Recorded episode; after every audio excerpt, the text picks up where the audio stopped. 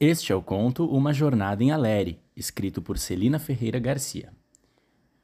Conta-se que há muito tempo, num lugar distante, viviam animais de todos os cantos do mundo, o povo de Aléria, os quais tinham como função zelar pelo equilíbrio da natureza. Corria pela redondeza que a hora do cumprimento de uma profecia, que escolheria o guardião de toda a sabedoria, estava por chegar. Preocupados com o que poderia acontecer, os anciãos decidiram eleger o primogênito de cada família para ser o guardião da sabedoria de seus ancestrais. E assim foi feito a cada geração. Certo dia, um mago, na forma de uma linda águia dourada, apareceu e jogou um feitiço sobre a floresta para que todos adormecessem, exceto quatro dos primogênitos. Antes de desaparecer, disse-lhes: o feitiço poderá ser desfeito apenas se vocês vencerem em três dias todos os obstáculos do caminho até o coração da floresta. Senão, todos dormirão para sempre. Antes de partirem, visitem suas famílias e peguem algo para levarem com vocês. Cada um visitou sua família e pegou algo que o faria se recordar dela. A coruja levou um pouco de palha. O leão encostou seu nariz em cada um de seus familiares e pegou o colar de sua mãe. A garça apanhou um esqueleto de peixe, e a víbora arrastou-se até sua toca e uniu à sua cauda um guiso ancestral. No início, os quatro estavam confusos e atordoados, sentindo-se obrigados a fazer o que não haviam escolhido. Não estou pronta para enfrentar o desconhecido, disse a coruja. O leão nem a ouviu, deu seu rugido e falou: Sou descendente do rei das selvas, vou liderá-los no caminho. A víbora, enfesada, disse: Ô leãozinho, pode esquecer, eu que vou liderar. A garça, cautelosa, propôs que fosse feita uma votação. E não é que o leão ganhou? Ninguém se entendia. Era cada um por si e Deus por todos. Até que eles foram atacados por um bando de morcegos. Às vezes, situações de perigo nos chamam para prestarmos atenção ao que está acontecendo ao nosso redor. Depois desse dia, cada um assumiu uma função.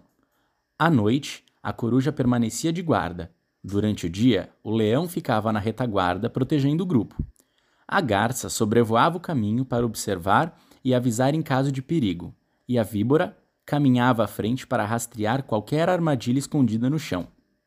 No dia seguinte, o grupo teve que atravessar uma floresta sombria, e para isso precisou se adaptar. A garça foi obrigada a caminhar e isso a fez se sentir ansiosa, limitada. O leão, apesar de sua bravura, sentia-se ameaçado pelas sombras. Já a cobra esbanjava tranquilidade e confiança, mas isso a deixava muito descuidada. A coruja, ao ver a situação, propôs: Vou na frente e, junto com a cobra, vamos guiá-los. Consigo ver bem no escuro e estou sempre atenta aos barulhos. Conseguiram assim atravessar a floresta, chegando num enorme lago de águas cristalinas. Como vamos atravessá-lo? perguntou o leão. O leão então entrou no lago e logo constatou que não conseguiria atravessá-lo a nado, dada a sua extensão. Garça, coruja, vou e observam se acha algum caminho ao redor do lago. Vão! Eu quero sair logo daqui! Disse a víbora. Depois de um tempo, eles voltaram e então todos decidiram ir pelo caminho indicado pela coruja, que era um pouco íngreme, mas menos longo do que o da garça. Ao final do terceiro dia, no centro de uma montanha, encontraram um altar circular rodeado de pegadas semelhantes às deles. Todos se puseram em cima das pegadas e se uniram. Naquele instante, uma energia emergiu do coração de todos e se uniu à energia que saía do altar, formando um só coração, que se expandiu e inundou todo o lugar, acordando assim todos os habitantes de Aleri. O mago surgiu diante deles e lhes disse: Vocês conseguiram completar a missão, e de hoje em diante serão os guardiões da sabedoria aleriana. Voltem para os seus e ensinem o que aprenderam. E este é o fim da nossa história.